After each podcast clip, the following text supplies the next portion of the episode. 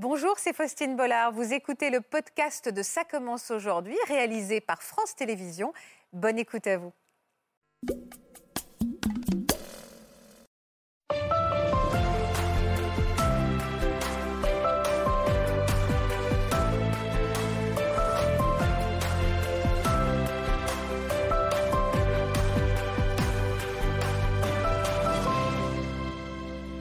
Bonjour à tous et bonjour à toutes. Bienvenue sur le plateau de Ça commence aujourd'hui pour une nouvelle émission en direct. Ces visages que vous voyez derrière moi, ce sont ceux de Christophe et de Yannick.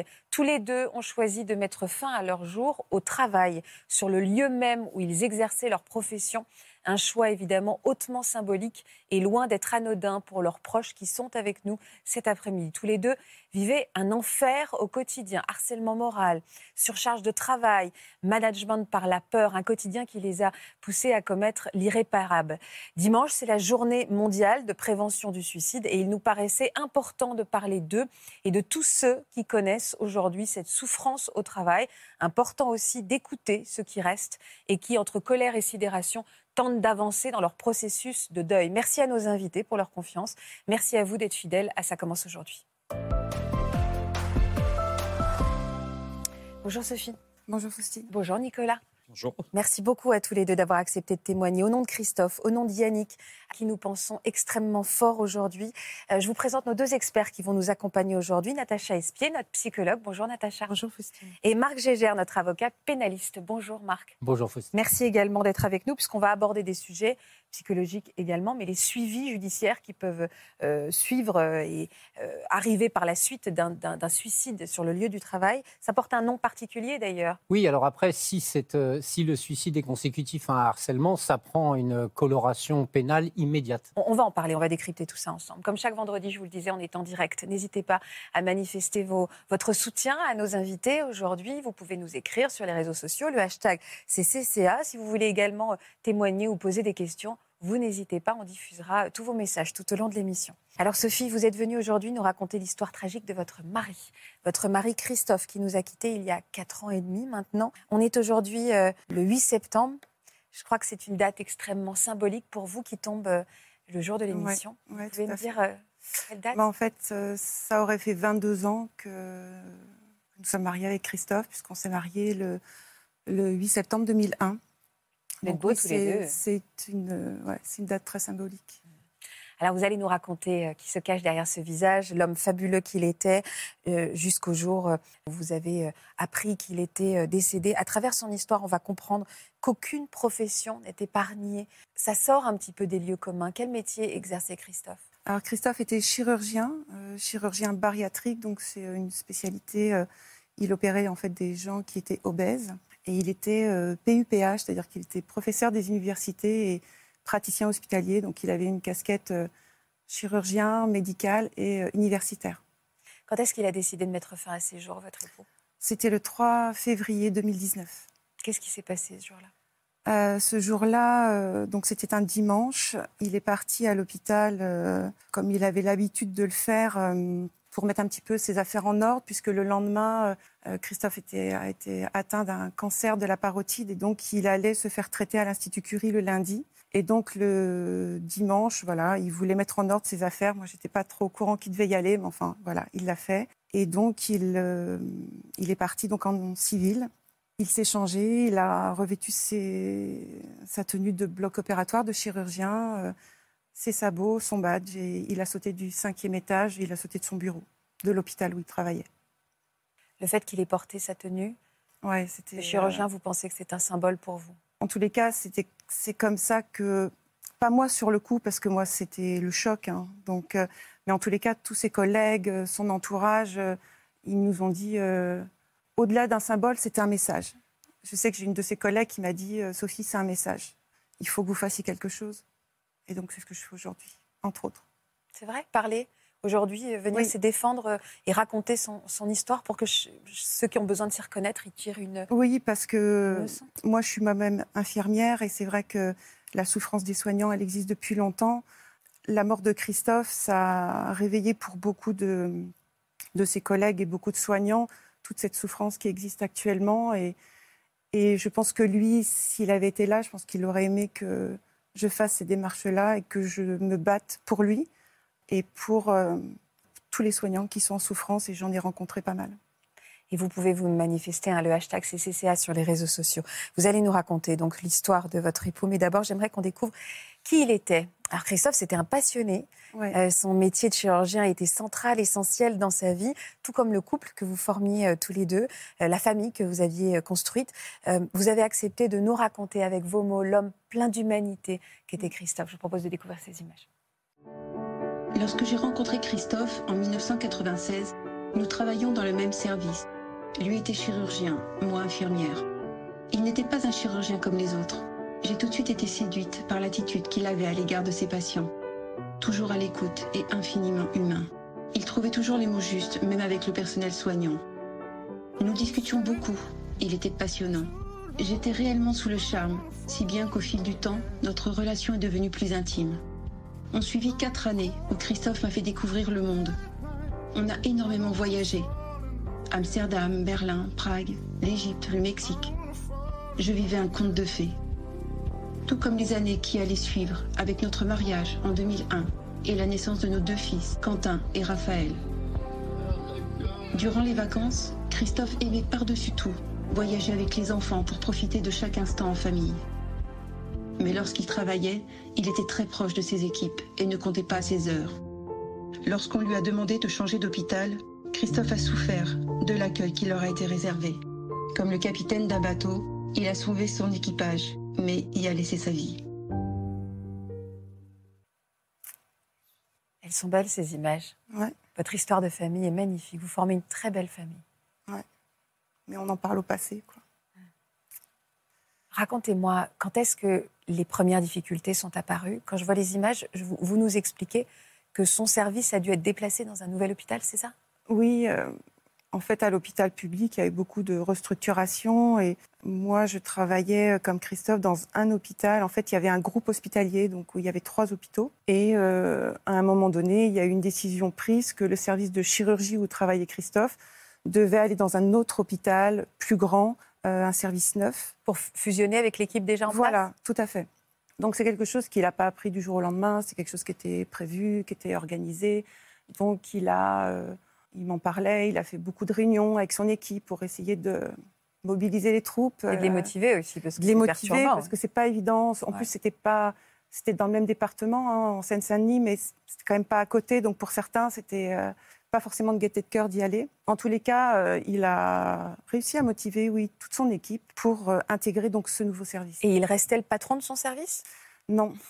Alors, euh, c'était pas un problème pour lui. Donc, dans l'hôpital où il était, donc il était bien chef de service. Et en plus, il était chef de pôle. Donc ça, c'était aussi une, nouvelle fonction à l'hôpital public. C'est-à-dire qu'en tant que chef de pôle, il avait un peu le regard sur son service de chirurgie, mais d'autres services, et entre autres le mien la dictologie. Enfin, voilà. Quand il a intégré le nouveau service, il y avait un autre chef de service, donc lui n'était plus chef de service. Ah. Mais par contre, en tant que chef de pôle, il se plaçait un petit peu hiérarchiquement au-dessus de son propre chef de service. D'accord, ok. Je ne sais pas si c'est venu de là, mais en tous les cas... Un peu confus bah entre les deux enfin, C'était pas... pas très clair. Et ça n'a pas facilité, je pense, en tous les cas, euh, les tensions avec ce, Il était plus jeune que lui? Parce que c'est un... Non, non, non. il n'y avait pas de rapport euh, d'âge. Non, du tout. Parce que Christophe était un, brillant chirurgien euh, reconnu, avec une, très belle carrière. Oui, complètement. Et alors, à quel moment, à l'arrivée dans ce nouvel hôpital, euh, il, a commencé à partager avec vous son mauvais feeling? Oui, ça a été assez rapide.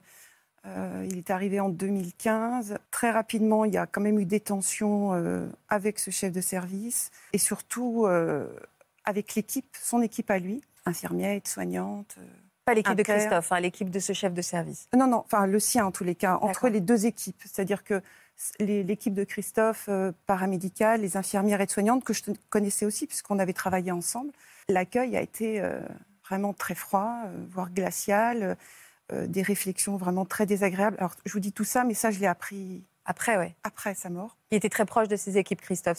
Il était paternaliste? Un peu, oui qui m'avait un peu surpris d'ailleurs, mais je sais que quand il était dans l'autre hôpital, euh, Christophe me disait souvent, bah, quand ça va pas, il y a des personnels qui viennent me voir dans mon bureau. Alors, hmm. j'étais assez surprise. Donc ça pouvait Et il me disait oui pour me parler. Pour... Donc non, non, il avait un lien, il était très professionnel, il était très exigeant.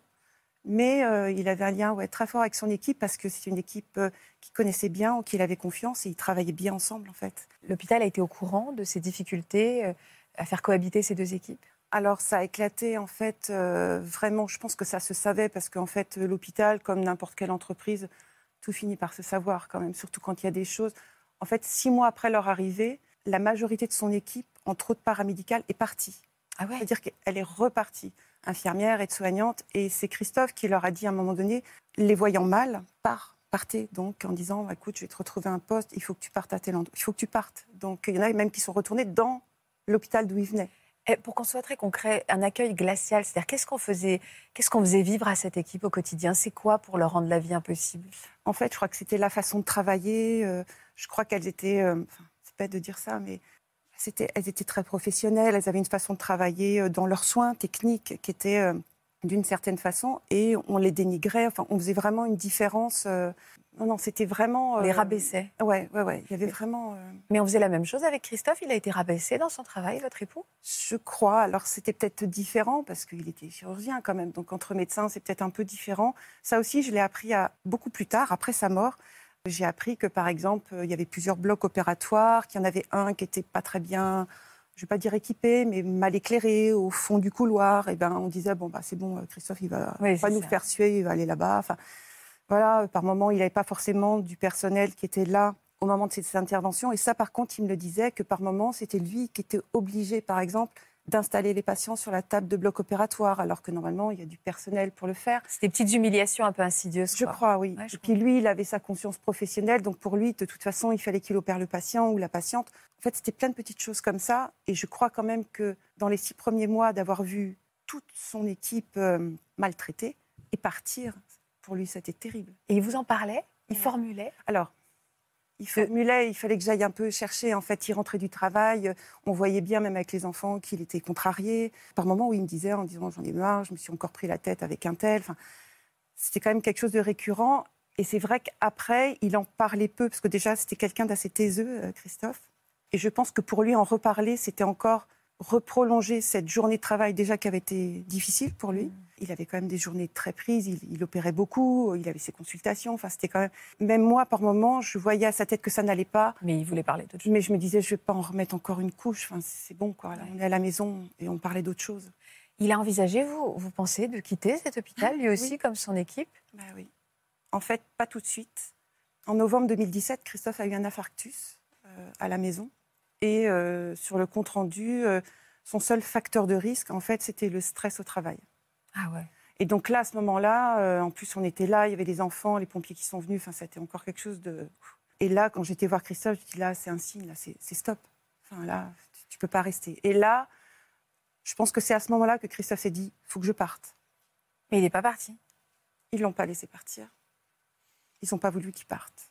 Je pense que c'est ça, en fait. Ça paraît incroyable. On pourrait croire que c'est parce que justement, euh, lui avait envie de rester, on voulait qu'il parte. Non, c'était l'inverse en fait. Il a voulu partir. Nous, on habitait dans, on habite dans le 77, donc il a cherché à se rapprocher euh, de chez nous. Et non, on lui a pas permis ça. Euh, il voulait s'échapper, quoi. Oui, une anecdote. Un jour, il m'a dit, écoute, j'ai reparlé de mon envie de partir, et on m'a dit que si je partais, on me retirait mon titre de professeur. Alors moi, j'étais en rage. J'ai dit, mais comment ça enfin, T'es professeur, comment ça on te le retire On n'est pas à l'école. Entre... Enfin, je trouvais ça, mais pour lui, c'était, enfin, je ne sais pas si c'était du chantage, mais enfin bon. Et en 2018, il a demandé à ce qu'il y un, ce qu'on appelle un audit. Et là, je l'ai reçu euh, bah, après sa mort aussi, le compte rendu de cet audit où c'était écrit noir sur blanc dans les conclusions que ça n'allait pas entre les deux équipes, qu'il y avait quelque chose qui ne fonctionnait pas, alors qui était plus évident pour l'équipe de Christophe, alors que l'équipe accueillante, eux, apparemment, ils trouvaient que tout allait bien.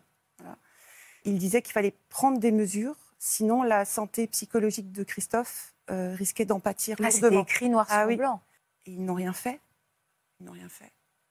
Ce que décrit euh, Sophie, c'est ça le harcèlement moral, des petites choses insidieuses, cette, euh, cette salle mal éclairée, ces soins qu'il n'est pas censé faire, ces, ces, petites humiliations quotidiennes? Tout à fait. Et puis c'est un peu ces ordres contradictoires.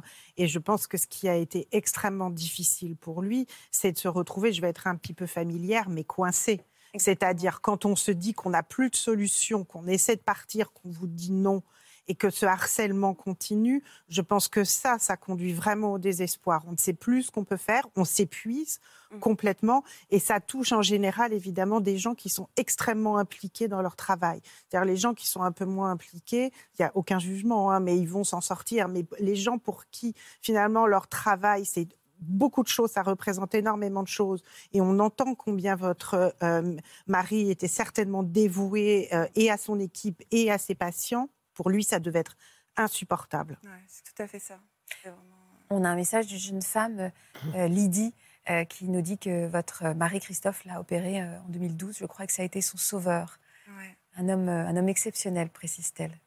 J'ai eu beaucoup de témoignages après sa mort euh, de patients euh, qui ont écrit, alors certains sur les réseaux, d'autres qui. Il y a même une personne qui s'est déplacée qui était aux obsèques, ou un courrier aussi, euh, je sais qu'il y avait une, femme, je me souviens plus de son nom, elle m'excusera si elle regarde l'émission, mais j'aime pas trop dire ça, mais en tout cas, grâce, suite à l'intervention qu'avait fait Christophe, elle avait pu tomber enceinte et donc elle a vu une petite fille. C'était indirectement grâce à l'intervention. Voilà, et elle regrettait bah, de ne pas avoir pu le voir pour le lui dire.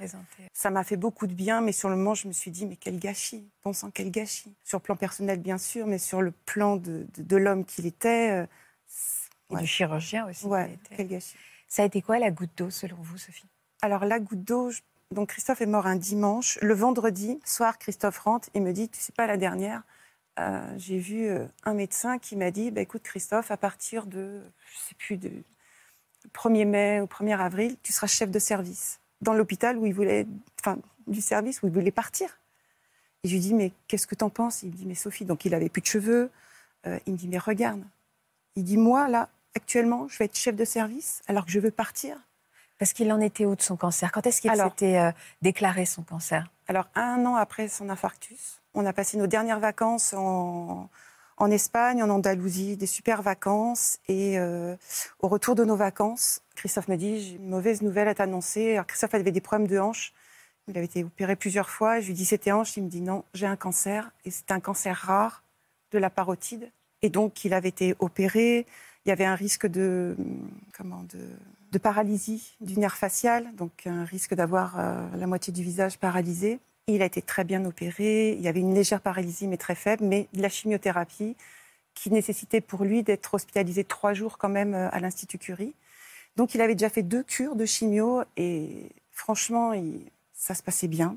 Pendant tout ce que vous nous racontez, il était en plus en train de se battre contre son cancer. Ah oui, tout ce que vous nous avez raconté là. Mais Christophe, c'était un battant en fait. Euh, ses problèmes de hanche, moi quand je l'ai rencontré, il boitait. Euh, il s'est fait opérer cinq fois, je crois.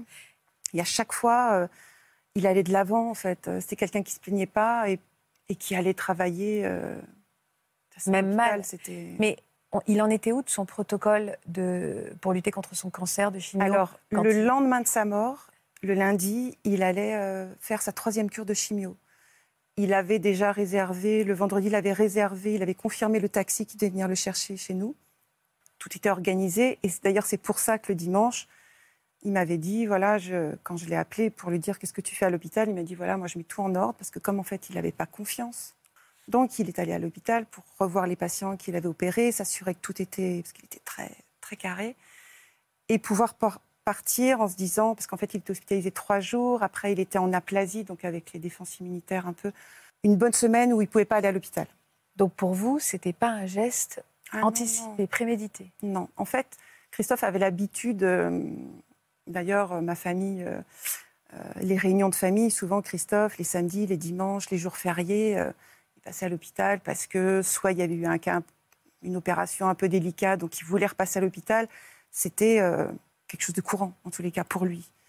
là, c'était plus parce que, mais avant de partir en vacances, il y a même des fois où, avec les enfants, on passait à l'hôpital on attendait dans la voiture qu'il monte faire ce qu'il avait à faire et après on repartait euh, en vacances. Vous lui avez parlé euh, quand pour la dernière fois?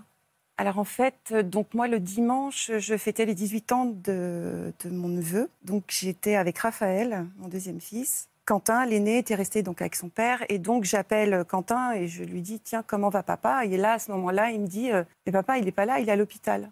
Donc là, moi, j'appelle sur son portable et je tombe sur Christophe. Il devait être 16 heures. Et je lui dis, mais qu'est-ce que tu fais là-bas, quoi? Il me dit, écoute, je mets tout, je change tout, je fais en sorte que tout soit clean parce que je ne vais pas pouvoir y retourner avant une bonne semaine. Je mets tout en ordre, mais bon, là, après, je rentre, t'inquiète pas. Bisous, voilà, on raccroche. Enfin, voilà, rien dans la voix. Voilà. Rien. Sauf qu'après, je suis rentrée, euh, je ne sais pas à quelle heure il était, peut-être 19h. Je pense qu'en voiture, j'ai essayé de le joindre, j'y arrivais pas. Et de la maison, j'essaye de l'appeler sur son portable.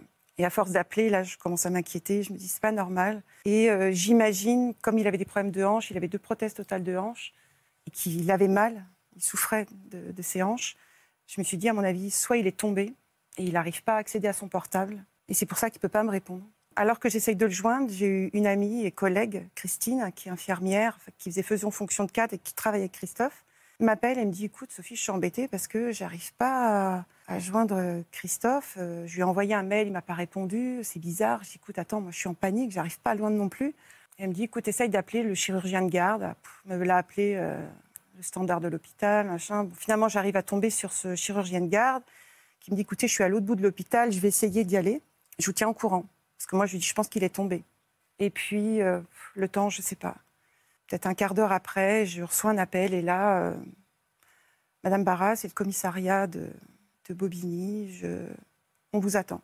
Et moi, tout de suite, je dis, c'est mon mari. Euh, Madame Barras, on vous attend.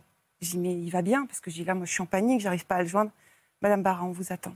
Je raccroche et là, je me dis, il a cassé la gueule du chef de service. Enfin, je me suis dit, c'est battu, il est en garde à vue. Donc, j'étais seule avec les enfants. Je leur dis, écoutez, je vais au commissariat, je pense que c'est enfin, c'est pour papa. Donc, euh, ah bon, oui, mais alors, à milieu, enfin, s'il y avait bien une chose que j'imaginais pas, c'était ça. Et donc, je pars en voiture, donc 3 février, il fait nuit, euh, j'ai quand même de la route à faire. C'est là que je mets le GPS parce que je ne sais pas y aller autrement, pour me rendre au commissariat. Et sur le chemin, je ne sais plus pourquoi, je crois que j'appelle ma mère en lui disant, écoute, je laisse, oui, pour la prévenir, parce que les enfants ont 12 et 15 ans, pour leur dire, voilà, les enfants sont tout seuls. Voilà, juste, euh, elle me dit, tu vas où? Donc je lui explique. Elle me dit, si tu veux, j'appelle ton frère, il va chez toi. Je dis, mais non, je fais l'aller-retour. Enfin, voilà, c'est pas. Et j'arrive au commissariat, et donc je suis accueillie par le commissaire qui me fait monter dans son bureau. Et là, je vois deux autres personnes qui se lèvent. Et euh, en fait, il y a le directeur du groupe hospitalier, donc le directeur des trois hôpitaux, celui où travaillait Christophe actuellement, celui où travaillait avant, et celui où moi je travaillais actuellement. Et c'est lui qui me fait asseoir et qui me dit. Euh, Madame Barra, votre mari s'est suicidé, il s'est défenestré de son bureau. Il n'y avait pas de lettres. La seule chose qu'on a trouvée sur son bureau, euh, qui était bien rangée, c'était euh, la demande d'une scintigraphie osseuse. Et là, le fait d'avoir cet élément de scintigraphie, là je me dis, il avait des métastases. Enfin, tout de suite, enfin, déjà, voilà. je me dis, c'est ça, il avait des métastases. Pour moi, le lien direct. C'était la maladie. Enfin, il y avait cette. Euh, Et c'était le cas? Et non. non, parce que. Mais ça, comme quoi, enfin, j'étais sous le choc. Donc, en fait, j'ai pas. Le vendredi précédent sa mort, ou le jeudi, il avait eu un examen pour sa, son cancer de la parotide. Et c'était plutôt de bonne évolution, c'est-à-dire qu'il n'y avait plus de traces de cancer. Donc, ça a évolué dans le bon sens. Et j'ai su au mois de juin qui a suivi que sa scintigraphie osseuse, c'était par rapport à ses hanches. Il avait mal, il avait vu un confrère qui lui avait dit écoute, il n'y a rien à la radio, mais si ça te rassure, fais une scintigraphie osseuse. Et son médecin, qui le suivait à l'Institut Curie, m'a appelé après la mort de Christophe, puisque en fait l'hôpital a fait une déclaration dans la presse en disant que Christophe s'était suicidé parce qu'il était malade. Et elle m'a dit écoutez, Madame Barra, je ne peux pas croire. Euh, vous étiez au courant de son examen, que c'était bon? Je dis oui, oui, je savais. Mais il y avait cet examen de scintigraphie osseuse. Et elle me dit mais Madame Barras, le cancer de la parotide ne métastase pas sur les os. Donc ça n'a rien à voir. Et je pense que c'est après, je me suis dit, bah alors, je vais chercher. C'était combien de temps après que vous avez commencé à chercher? En juin. Je crois que c'est en juin que j'ai su ça. Et là, vous avez, comment vous avez cherché? Vous avez fouillé dans ses affaires? Il n'avait pas laissé de lettres, c'est ça? Alors, c'est ce qu'on m'a dit. Ah, vous en tous les cas, c'est ce que le directeur du groupe hospitalier m'a dit tout de suite. J'ai même pas eu le temps de demander. Il m'a dit d'emblée, il n'y en a pas. Vous n'y croyez pas? Je crois qu'à ce moment-là, je pense à rien, en fait. Je pense même pas lettre, pas lettre. Je... Oui, vous êtes Moi, je, enfin, j'essaie de comprendre, enfin, d'accepter de, cette nouvelle-là qui pour moi était euh, voilà, improbable. Mais euh, par la suite, il y a eu euh, aussi une enquête interne après la mort de Christophe et une infirmière qui était syndiquée, donc qui euh, était là quand il y avait des entretiens avec, alors je crois que c'était un médecin et puis le DRH, je ne sais plus, de l'hôpital. Et à la fin de l'entretien, il y a un médecin qui se lève et qui dit Et au fait, et la lettre? Et là, le directeur bafouille apparemment, devient un peu blême et dit Mais mais mais il n'y avait pas de lettre. Et donc on me rapporte ça euh, plusieurs mois après et je me dis C'est pas vrai. Et elle, tout de suite, m'a dit Forcément, il y en avait une. S'il y a eu ça, c'est que insupportable à vivre, C'est ça. totalement Ouais, de se insupportable dire euh, qu'il y avait ça. peut-être une Ouais. lettre pour un geste euh, comme celui-là et de ne ja- jamais savoir, en fait, si elle existe. Alors, je pense que la lettre, elle aurait certainement expliqué par rapport à moi et à Christophe. euh, en fait, j'ai jamais eu de regrets parce que on se connaissait depuis longtemps. Je pense qu'on s'était tout dit, donc je... mais je pense que pour expliquer son geste, oui, certainement. D'ailleurs, si je l'ai pas retrouvé, si on me l'a pas donné, c'est que certainement il y avait autre chose que je t'aime, j'aime les enfants, prends soin d'eux. Je pense qu'il y avait autre chose que Oui, ça. sûrement. Sinon, je l'aurais eu cette lettre. Sûrement, mais je, je reviens à ce que vous avez raconté tout à l'heure, aux circonstances de sa mort. Mm. C'est, enfin, c'est extrêmement significatif. Il met son, son, Ah sa tenue de chirurgien euh, et il, se- il se suicide euh, à l'hôpital, donc sur le lieu de travail. Mm. Donc ça, c'est quand même extrêmement significatif. Il, il y a une certaine, enfin, il vous protège finalement la famille Oui. et il dit quelque chose de très fort. Ce n'est ni le mari ni le père qui se suicide, c'est le chirurgien qui se suicide. Et ça, je pense que ne serait-ce que ça est quand même un énorme indicateur. Vous vous êtes senti soutenu par cet hôpital? Du tout. Alors, au début, c'est paradoxal, mais au début, euh, j'avais confiance entre, avec ce, directeur du groupe hospitalier. J'avais l'impression qu'il était soutenant, mais avec le recul, je me suis dit, en fait, j'ai été manipulée. J'ai l'impression qu'on a profité de ma faiblesse pour me faire croire que c'était parce qu'il était malade. Parce que... Et non, après, non, j'ai pas eu de soutien. J'ai dû batailler pour. euh, c'est des trucs euh, administratifs et fi- financiers, mais, mais c'est pas rien quand on. Christophe, il avait quand même un- salaire qui allait avec la profession qu'il avait. Donc, du jour au lendemain, il n'y a plus rien, à part mon salaire.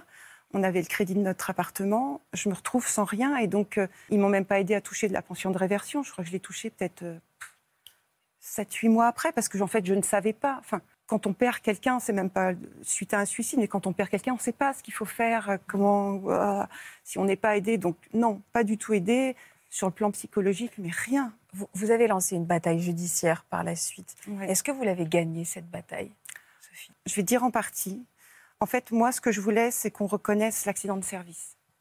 Euh, un médecin qui m'avait euh, contacté de- du Conseil de l'ordre des médecins m'avait dit écoutez, Sophie, il faut, vous devez obtenir la déclaration d'accident de service. Et donc, on l'a demandé et on nous l'a refusé. Alors, Euh, pardon, hein, mais c'est quoi cette notion d'accident de service? Sais- Le mot accident paraît improbable en plus. Pour que les gens comprennent mieux, en fait, euh, il faut bien savoir que évidemment l'hôpital c'est une administration publique.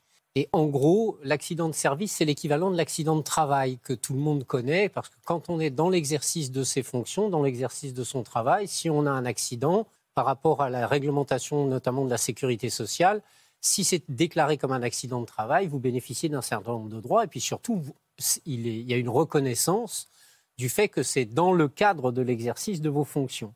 Or là, c'est exactement ce que notre invité a réussi à obtenir finalement, si j'ai bien compris, ouais, à terme, dernièrement, là. euh, après, je pense, une Ouais. bataille judiciaire euh, lourde et difficile, parce que devant les juridictions administratives, il faut savoir, on a souvent l'habitude de dire que la justice est lente, mais la justice administrative, elle est encore plus lente Ah ouais. que la justice judiciaire.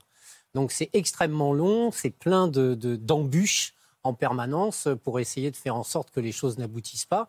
Et donc, avoir obtenu la qualification d'accident de service, ça veut bien dire que cet homme-là, Et lié, c'est lié les à son causes travail. de son décès sont liées à Donc c'est une expression, hein, accident de service, c'est parce une qu'en fait, le expression. terme de service, c'est un terme administratif. On parle souvent de faute, et dans le droit administratif, la faute, elle est ou de service, c'est-à-dire dans l'exercice des fonctions, ou elle est détachable du service, c'est-à-dire que c'est inhérent à la personne elle-même qui a commis une faute, mais qui n'a rien à voir avec ce qu'elle aurait dû faire. Or là, c'est exactement l'inverse que euh, la- le tribunal administratif a fini par dire, je suppose. Ouais. Et donc, ça- quatre ans après, il y a eu cette peine qui a été prononcée. Alors, le 18 juillet, donc c'est vraiment euh, Récent. Tout, tout récent. et ils ont encore 15 jours pour. euh, ah, ils ont pour, deux mois même. ils ont deux mois pour Donc, en faire fait, appel jusqu'au 18. Pour que je comprenne. Oui, mais c'est- 15 c'est jours par rapport à maintenant. administratif qui vient de trancher là? Oui. D'accord. Donc effectivement, comme devant toutes les juridictions, il y a un double degré de juridiction. On peut relever appel de la décision Mm. et se retrouver devant la cour administrative d'appel. Et est-ce que des poursuites ont été engagées au pénal? Alors euh, oui, ça aussi, ça a été un peu, ça a été dur pour moi parce que, enfin, moi je voulais pas tout ça en fait. Moi je voulais la reconnaissance en accident de service, mais devant le refus, parce qu'en fait, en, en gros, euh, Christophe était PUPH, donc son employeur principal c'était la faculté. Je l'ai découvert à ce moment-là. Donc la faculté a dit, on ne déclare pas, il n'est pas mort à la faculté et l'hôpital Je comprends. il est mort à l'hôpital, mais on n'est pas. Enfin bref, voilà. Et donc au début, ben, ça n'a pas fonctionné. Et donc, euh, c'est peut-être il y a un an et demi, je ne sais plus trop. Je me souviens que mon avocat m'a appelé sur mon lieu de travail et m'a dit écoutez, euh, là, on n'a plus de recours. Le seul recours, c'est d'aller au pénal. Et donc là, j'ai dit oui. J'ai raccroché. Je me souviens que je me suis effondrée. Et je me suis dit je- j'en suis là, quoi. Il va falloir que j'aille au pénal. Alors que je voulais juste une reconnaissance d'accident de service, quoi. Enfin bref. Et finalement. euh, Pardon, il C'était un peu- peut-être un peu expliquer à nos téléspectateurs la différence entre civil et pénal. Là. Ouais. En fait, euh, aller au pénal, comme on a l'habitude de Oui. le dire de manière un peu, un peu brusque, c'est simplement essayer de démontrer qu'il y a eu une infraction pénale qui a été commise. C'est pas une faute civile. Une faute, c'est quand on commet une faute, mais qui ne correspond pas à une infraction pénale. Or là, aller au pénal, traduit dans la situation qui nous occupe, c'est en fait faire démontrer l'existence d'un harcèlement dans le cadre du travail qui a été jusqu'à provoquer le suicide de la personne. Donc là, c'est une infraction pénale et non seulement euh, l'établissement public lui-même peut être responsable pénalement, ça c'est assez récent dans la loi française, mais le responsable, euh, j'allais dire la personne, Oui, la euh, personne responsable légal, peut-être. ouais. peut être poursuivi pénalement pour Mm. ces faits. Comment vous avez appris Comment ça va, Sophie, vous et vos enfants? Ça va. Là, euh, aujourd'hui, ça va. Mais j'ai été arrêtée euh, il n'y a pas très longtemps, euh, au mois de mai, parce que, en fait, c'est des alternations. Enfin, c'est une alternance de haut et de bas, quoi. Et il y a. bah, au mois de mai, en fait, je, je me suis mis à re-rêver de Christophe euh, la nuit. Donc, ça a été Lourd. voilà, et donc euh, à ce moment-là, il y a tout qui remonte. Et puis, euh, donc là, ça va bien parce que j'ai un soutien aussi avec un psychologue et ça me fait énormément de bien.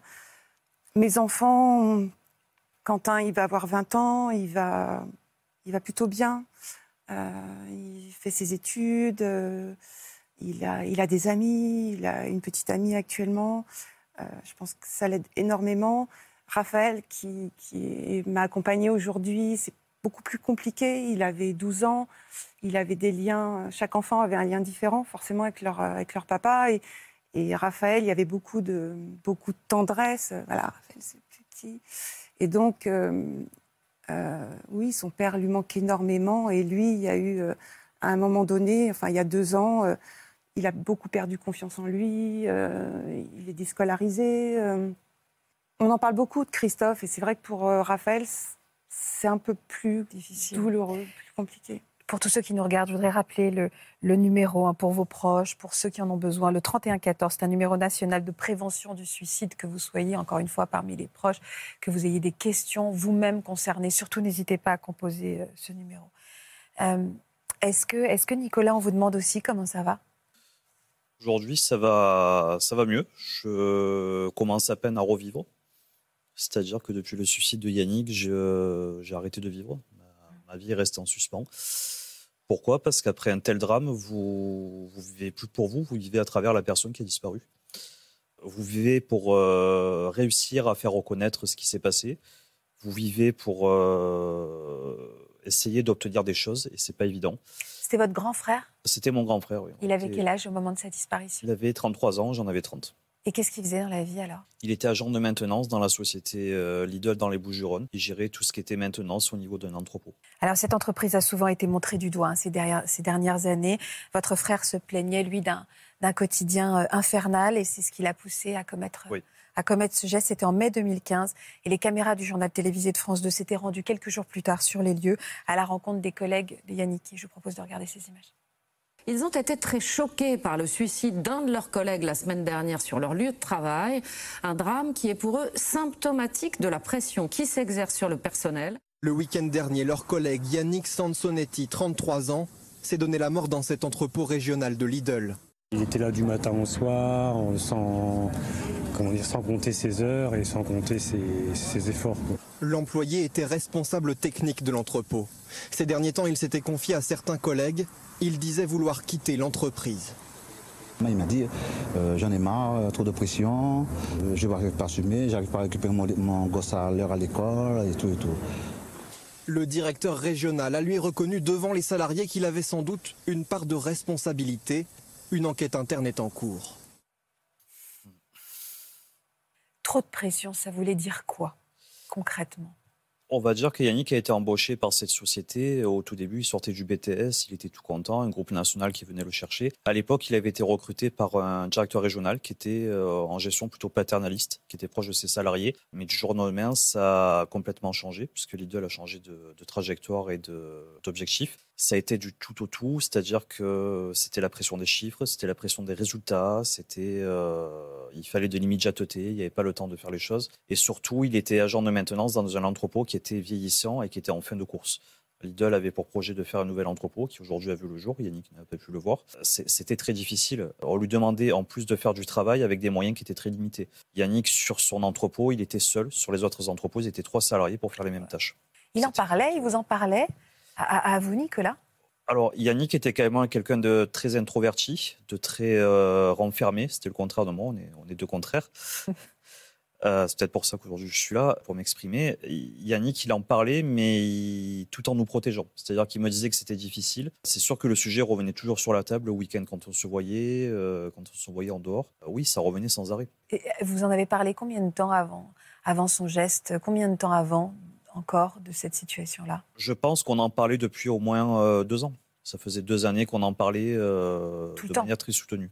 Et la dernière fois que vous lui avez parlé, vous? Il s'est suicidé un vendredi soir et on a discuté par téléphone un mercredi. De ça? Oui. De cette pression-là? De la pression. Bon, du suicide, bien entendu, non. Sinon, euh, j'aurais peut-être pu le sauver. Je n'ai pas réussi. Tout simplement parce qu'il venait de signer un compromis de vente pour acheter une maison avec sa compagne à l'époque. Et si vous voulez, j'avais entendu dire, euh, parce que bien sûr, il me protégeait, il voulait pas me le dire, qu'il stressait comme un malade à l'idée de pouvoir payer la maison. Parce qu'il avait peur de perdre son travail il avait la peur de ne pas pouvoir assurer. C'était quand même l'homme de la maison, donc il avait, euh, il avait quelque chose à, pour lui, pas pour nous, mais à prouver. Euh, d'autant plus qu'à la maison, on a été élevé seul avec ma maman et, mon frère. Il avait quand même une figure paternelle à, assurer vis-à-vis de moi. C'est pas évident pour lui de, de m'avouer que qu'il stressait, qu'il n'allait pas y arriver. Et il était humilié aussi dans le cadre de son travail. Il était rabaissé un petit peu comme on a décrit. C'était sans arrêt. Euh, un exemple type, et d'ailleurs il, il y, a des écrits à ce sujet. Euh, son directeur régional qui, lui disait sans arrêt Mon enfant de 3 ans ferait mieux que vous. Ça a été reconnu par l'inspection du travail, ça a été reconnu dans divers rapports. Il n'y a, même plus de débat à ce niveau-là. Moi, la seule chose que je regrette aujourd'hui, c'est qu'un an avant son geste, il y a eu des signalements auprès de la médecine du travail. La médecine du travail a fait des alertes auprès de cette société. Il y a eu zéro Rien passé. Racontez-moi la chronologie de ce jour de ce vendredi Alors concrètement, c'était un vendredi soir. Moi, je finis, enfin, pas tout à fait fini le travail. J'ai un coup de fil de sa compagne qui me dit euh, Nicolas, il y a un souci. Yannick n'est pas allé chercher son fils à, euh, chez la nounou. Le fils de Yannick, c'était la prunelle de ses yeux. Il n'aurait jamais oublié son fils. Et il avait quel âge, son fils, à l'époque? Son fils, il avait 3 ans. Donc il n'aurait jamais oublié, il serait jamais passé à côté. C'est soit il avait eu un gros souci, un accident, ça. Oui, non, mais on n'oublie pas son fils. Ou soit quelque chose. Et même s'il avait un souci au bureau, il, euh, il, aurait prévenu ou il aurait fait ce qu'il fallait. À partir de là, on a commencé à tilter. Euh, j'ai essayé de l'appeler, impossible de l'avoir. Au début, son téléphone sonnait. Après, je tombais directement sur le répondeur. Donc plus de batterie ou téléphone cassé ou quelque chose. Euh, on a appelé tous les hôpitaux de la région, on a appelé les services de gendarmerie. Enfin, Mais à l'intérieur de la société, pardon, personne ne cherchait en fait? Non. Mais il était censé être sur son lieu de travail ou on ne savait pas C'était vendredi soir et si vous voulez, il y a le week-end après. Donc le, week-end, dans les entrepôts, il n'y a pas forcément énormément de personnel. Donc si vous voulez, il a fait ça un vendredi soir, je pense exprès, parce que c'était malheureusement prémédité, pour qu'on puisse peut-être le retrouver que le lundi. Je pense que c'est surtout ça. Donc on a cherché, on n'a rien eu. Donc moi j'ai pris ma voiture, je suis allé à, son domicile. J'ai malheureusement euh, eu un réflexe, c'est-à-dire d'ouvrir sa tablette. Sur sa tablette, les dernières pages internet qu'il avait consultées, c'était sur les méthodes de strangulation. Donc à partir de là, j'ai malheureusement compris. J'ai eu un déclic et dans ma tête, c'était un compte à rebours. J'ai en fait appelé la société. J'ai demandé si son véhicule était sur l'entrepôt. On m'a dit oui. Et à ce moment-là, j'ai pas réfléchi, j'ai tracé l'entrepôt je l'ai cherché toute la nuit avec euh, tout seul. Tout seul dans l'entrepôt Oui, parce que les salariés de Lidl, euh, la seule chose qu'ils trouvaient à me répondre, c'est euh, On a des objectifs de production, il y a un entrepôt à faire tourner, on a des ex- expéditions à faire partir. C'est en fait l'entrepôt de Rousset où il s'est suicidé. C'est les marchandises qui partent dans tous les magasins Lidl de la région PACA. Mais vous aviez accès, vous, le soir, à, tout cet entrepôt? Alors, je vous ai laissé pas laissé le choix, à vrai dire. C'est-à-dire que je suis assez téméraire dans la vie. Je leur ai pas laissé le choix, je suis rentré de force. Je leur ai dit, alors j'ai été menaçant, certes, je leur ai dit, s'il arrive quoi que ce soit mon frère, de toute façon, vous en assumerez les conséquences. Je me rappelle très bien de ces propos. J'étais tellement désemparé que sur la route, j'ai appelé un ami d'enfance qui m'a rejoint. Donc on était deux. On a cherché, cherché. Bon, bien entendu, on l'a pas trouvé. Personne nous a aidés. Et à un moment donné, euh, des salariés qui quand même ont commencé à comprendre qu'il se passait quelque chose et que ça commençait à être grave, euh, m'ont dit, mais des fois le week-end, ton frère allait sur un deuxième entrepôt. C'est un entrepôt de secours de Lidl où il mettait euh, le surplus de marchandises parce qu'ils avaient plus de place. C'était un entrepôt vieillissant. On dit, il est peut-être là-bas. Donc on y est allé avec mon ami euh, là-bas. Euh, malheureusement, j'ai dû passer une heure ou deux euh, sur cet entrepôt le chercher, on l'a pas trouvé. Et quand je suis revenu sur l'entrepôt, il y avait l'agent de sécurité que j'avais eu au téléphone qui m'avait confirmé que sa voiture était sur le parking, qui est arrivé en pleurs et qui m'a dit je peux pas te le dire. Et j'ai malheureusement compris à ce moment-là. Il y avait gendarmerie, il y avait tout, Qu'est-ce qu'il avait, fait, pompiers, il y Qu'est-ce avait qu'il avait fait, votre frère Ben, il s'est pendu dans, dans un local fermé euh, avec une chaîne et avec des cadenas sur la chaîne pour vraiment pas qu'on le détache sur son lieu de travail. Euh, C'était important. Enfin, heureusement que c'est pas vous qui l'avez trouvé quelque part. Je ne l'ai pas trouvé, mais dans le. hum, Alors, je ne sais pas pourquoi, c'est comme ça. J'ai demandé à, à voir son corps quand ils l'ont détaché. Pourquoi? Parce que pour moi, tant que je n'avais pas vu mon frère physiquement, il n'était pas, il était pas mort. Je me dis, il y a toujours espoir de le trouver, euh, c'est pas vrai, etc. J'étais dans le déni. À partir du moment où on voyait le corps, c'est là que ma vie euh, s'est arrêtée. Je me suis dit, c'est fini, c'est vrai en fait. Voilà. Et, même aujourd'hui, quand je me bats, bon, aujourd'hui, malheureusement, je ne me bats plus pour lui, je me bats pour les familles qui peuvent encore éviter la même chose que ce que nous, on a subi. Parce que pour Yannick, malheureusement, c'est fini.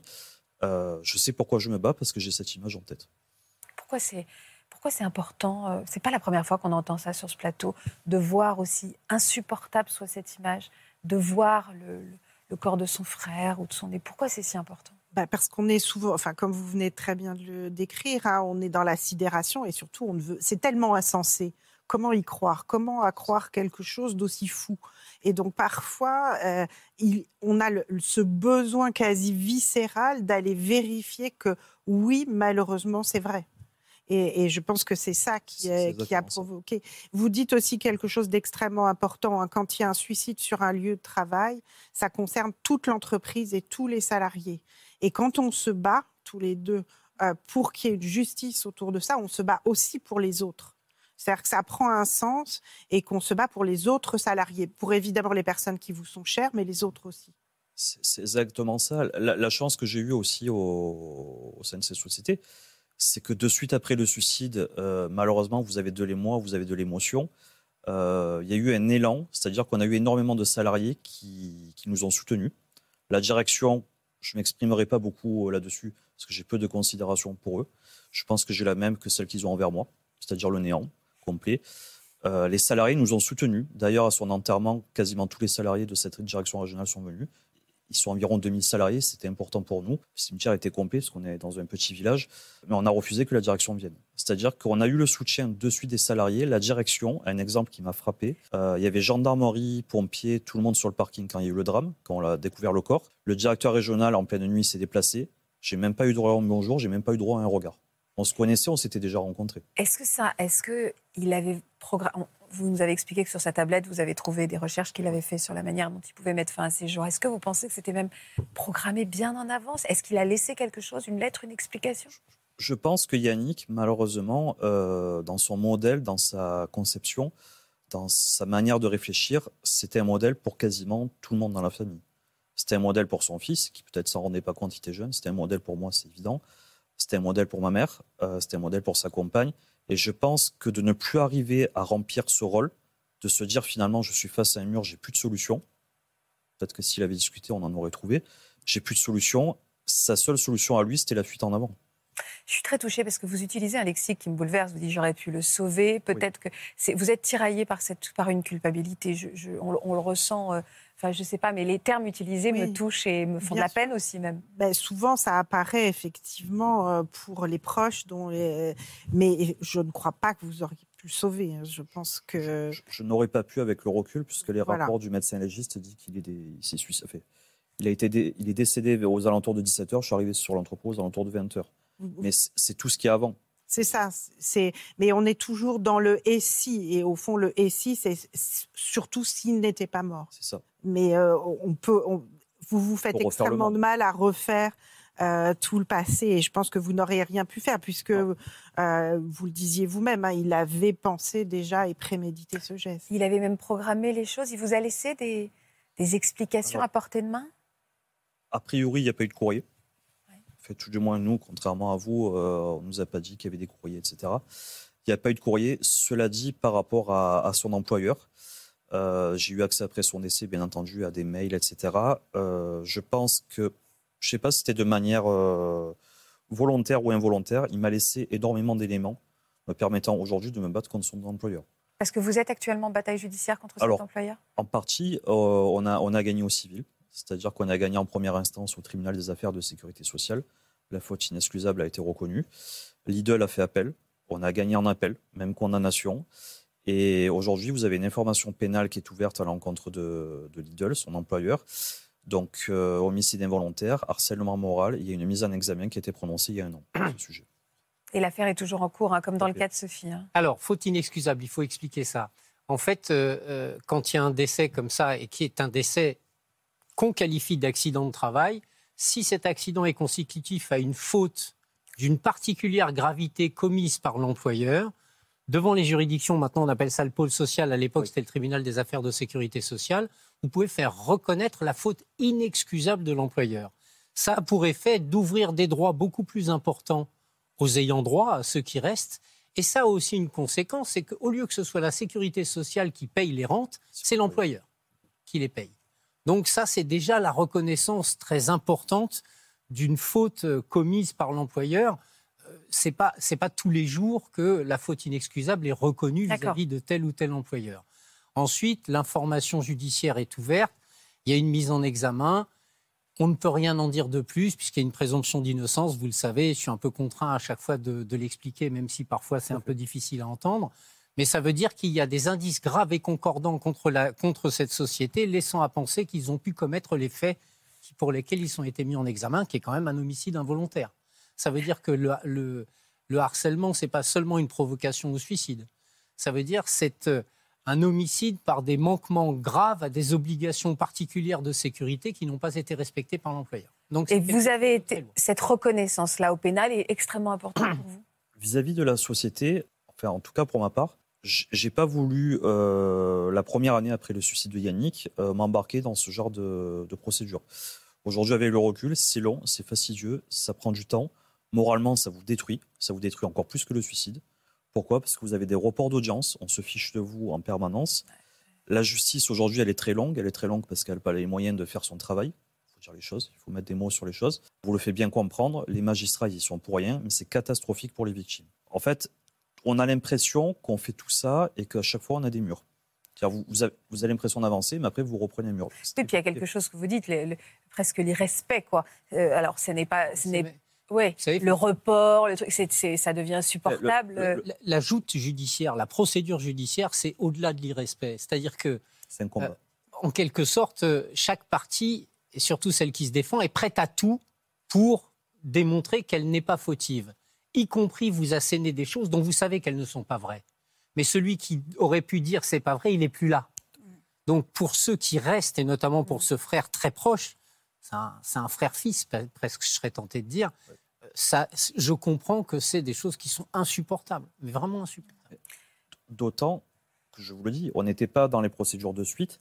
C'est l'attitude de l'employeur qui finalement fait qu'on se retrouve là aujourd'hui. C'est un irrespect total, c'est un manque de considération. Et en fait, à un moment donné, on s'est dit, ben, on y va, quoi. Parce que Est-ce que vous avez repris, vous, un petit peu le cours de votre vie, Nicolas? Alors, je, je l'ai repris depuis peu. J'ai j'ai la chance d'avoir rencontré une personne euh, géniale, ma compagne. Oui, je reprends gros la vie parce que je me projette. Je, je reprends enfin le cours de ma vie. Je reprends surtout le contrôle de ma vie que j'avais plus.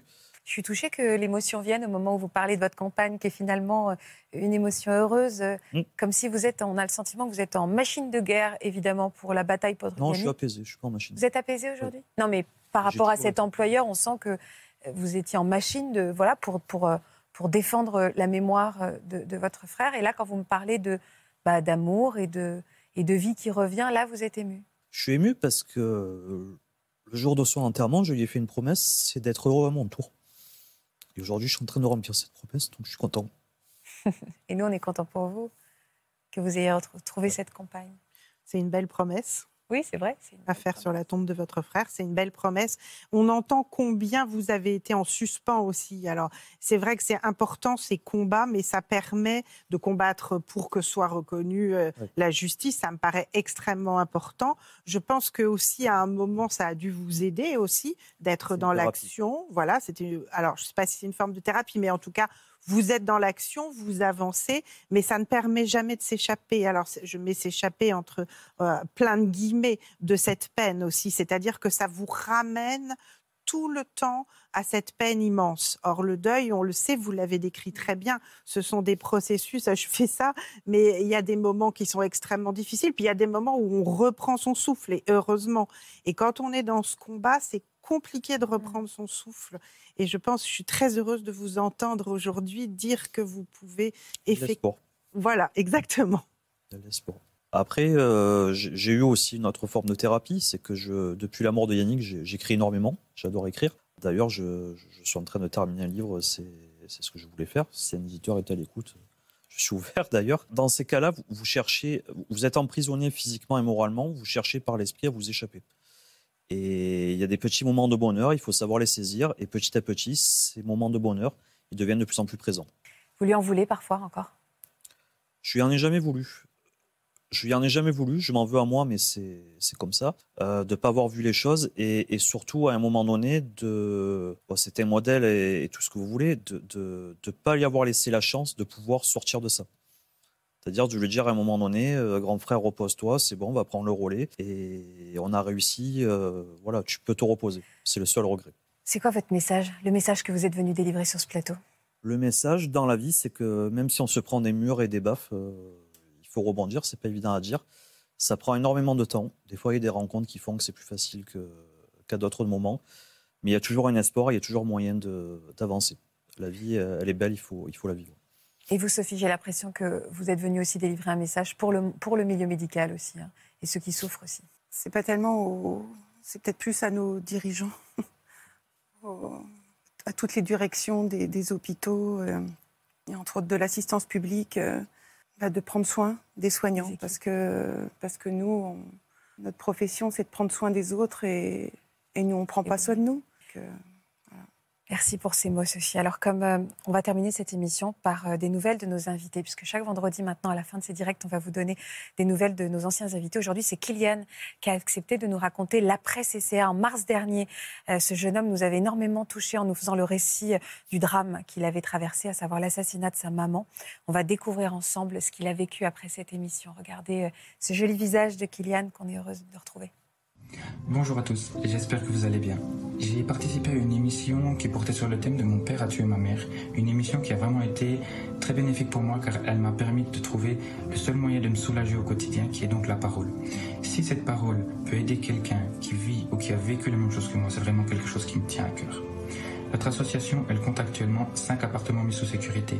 Donc, de grands progrès, on voit que les gens nous font confiance et c'est vraiment quelque chose qui nous réjouit. Pour terminer, j'aimerais remercier vraiment toute l'équipe de production pour leur accueil, leur gentillesse, leur compréhension. J'ai vraiment passé un super moment en leur compagnie. Franchement, une équipe au top. Faustine, cette fois-ci, vous pouvez toujours me tutoyer, il n'y a aucun problème. Cette fois-ci, c'est moi qui, vous prends dans mes bras, mais à distance. À bientôt. Ah, il est adorable. Ça me touche infiniment ah ces mots. Ça me, ça me touche. On s'était un peu échangé des messages sur Instagram. Ça m'avait beaucoup touché.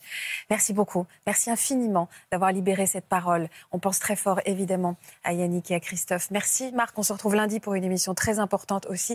Et merci, Natacha. Merci, à vous. Euh, vous avez été très fidèles encore cette semaine. Ça nous touche beaucoup. Je vous embrasse. Passez un bon week-end. Moi aussi, je vous serre dans mes bras. À lundi.